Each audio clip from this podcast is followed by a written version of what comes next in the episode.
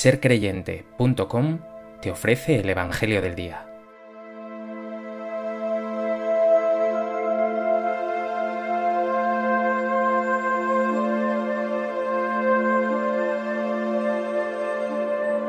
Del Evangelio de Lucas. En el año decimoquinto del imperio del emperador Tiberio, siendo Poncio Pilato gobernador de Judea y Herodes tetrarca de Galilea, y su hermano Filipo tetrarca de Iturea y Traconítide, y Lisanio tetrarca de Abilene, bajo el sumo sacerdocio de Anás y Caifás, vino la palabra de Dios sobre Juan, hijo de Zacarías, en el desierto, y recorrió toda la comarca del Jordán, predicando un bautismo de conversión para perdón de los pecados, como está escrito en el libro de los oráculos del profeta Isaías. Voz del que grita en el desierto, preparad el camino del Señor, allanad sus senderos.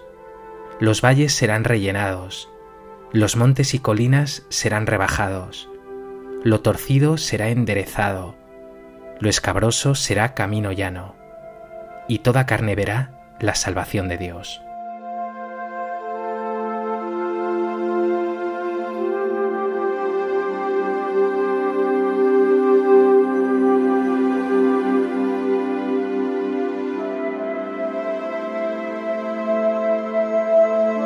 Hoy, en este segundo domingo de Adviento, eres invitado a preparar el camino del Señor.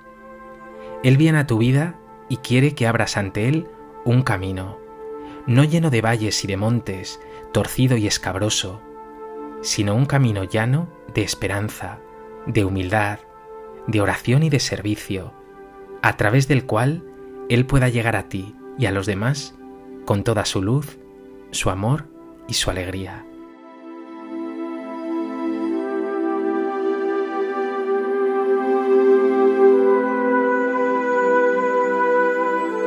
A propósito de este texto del Evangelio de Lucas, me gustaría compartir contigo tres reflexiones. En primer lugar, la primera expresión del texto de hoy en que quiero detenerme es esta. Vino la palabra de Dios. Hay muchas personas que piensan que Dios no existe, o que Él es un Dios mudo y oculto.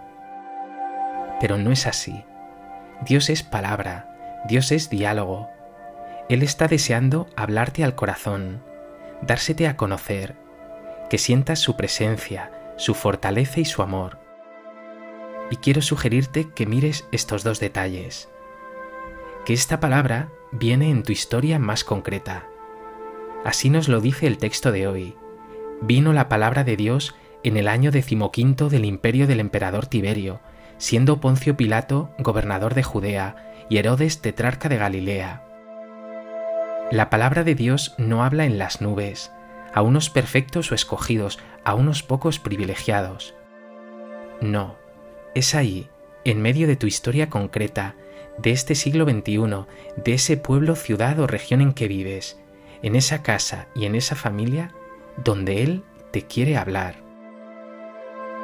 El segundo detalle es este. La palabra de Dios vino a Juan en el desierto. Esto sí que es llamativo, porque podría esperarse que Dios hubiera hablado a Juan en el templo o en lo alto del monte, allí donde suceden las teofanías o manifestaciones de Dios. Pero no, Dios le habla en el desierto. También a ti, aun en medio de tus debilidades, de tus dudas, de tu sequedad, te quiere hablar. Y sus palabras son palabras de amor, de compasión y de ternura. Pero pregúntate, ¿Tienes los oídos abiertos para escuchar su voz? ¿O hay mil ruidos en ti que acallan su voz, mil intereses que tienen cerrado tu corazón?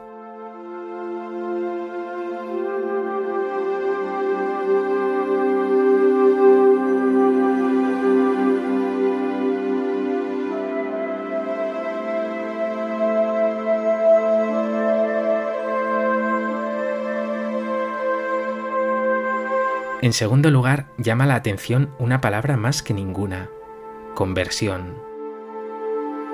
Juan Bautista predicaba un bautismo de conversión para perdón de los pecados. No era aún el bautismo cristiano, que nos sumerge en la vida de Dios, sino un signo de conversión, con el que uno se comprometía a dar un rumbo diferente a la vida.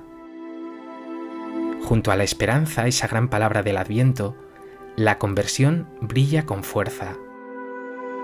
Convertirse es cambiar, y bien sabes tú que si quieres acoger al Señor que viene, si quieres recibirle en tu pobre casa, si quieres escuchar a Dios, los valles de tu vida, ese pesimismo y esa tristeza, han de ser rellenados y transformados en esperanza y alegría. Esos montes y colinas de tu orgullo, de tu búsqueda de éxito, de tu soberbia, han de ser rebajados y transformados en humildad y sencillez. Eso torcido de tu modo de pensar, de tus críticas y rencores, ha de ser enderezado y transformado en perdón y buenas palabras. Eso escabroso de tu pecado, de tus bajezas, de tu oscuridad, eso que tiene atrapado tu corazón, ha de ser transformado en un camino llano de bondad y de virtud. Por supuesto que lo harás no por tus fuerzas, sino por la gracia y la fuerza de Dios. Pero, ¿estás dispuesto a que Él lleve a cabo en ti una transformación radical? ¿O la fe apenas cambia tu vida?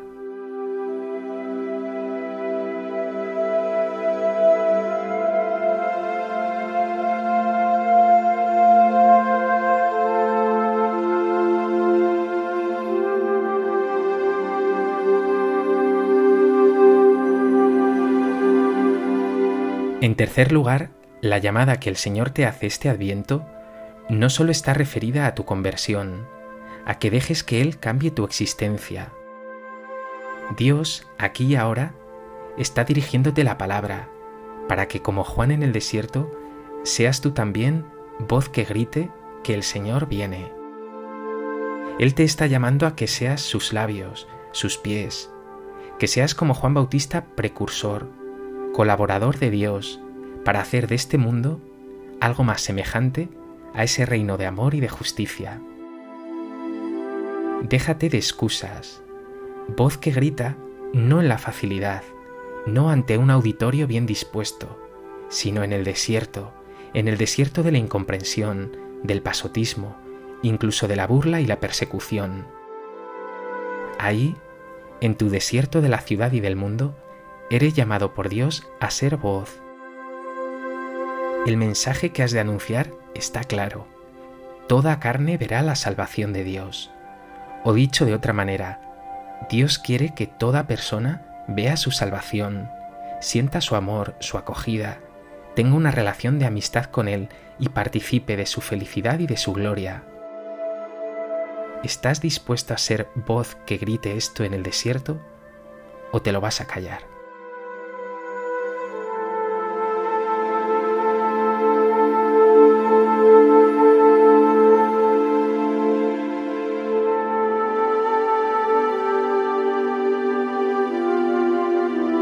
Pues que este Evangelio te lleve a preparar en tu vida un camino al Señor que viene. Más aún, que escuchando la voz de Dios te conviertas en testigo suyo, que con palabras y obras grites que toda carne verá la salvación de Dios. Dios Padre bueno, eres maravilloso, pero en mi vida hay aún muchos valles, montes y colinas, senderos torcidos y escabrosos. Por eso hoy te pido, actúa en mí, conviérteme, transfórmame. Y también te digo, cuenta conmigo, aun en mi debilidad, para ser voz que grite que tú vives en mí y que quieres vivir en todos tus hijos.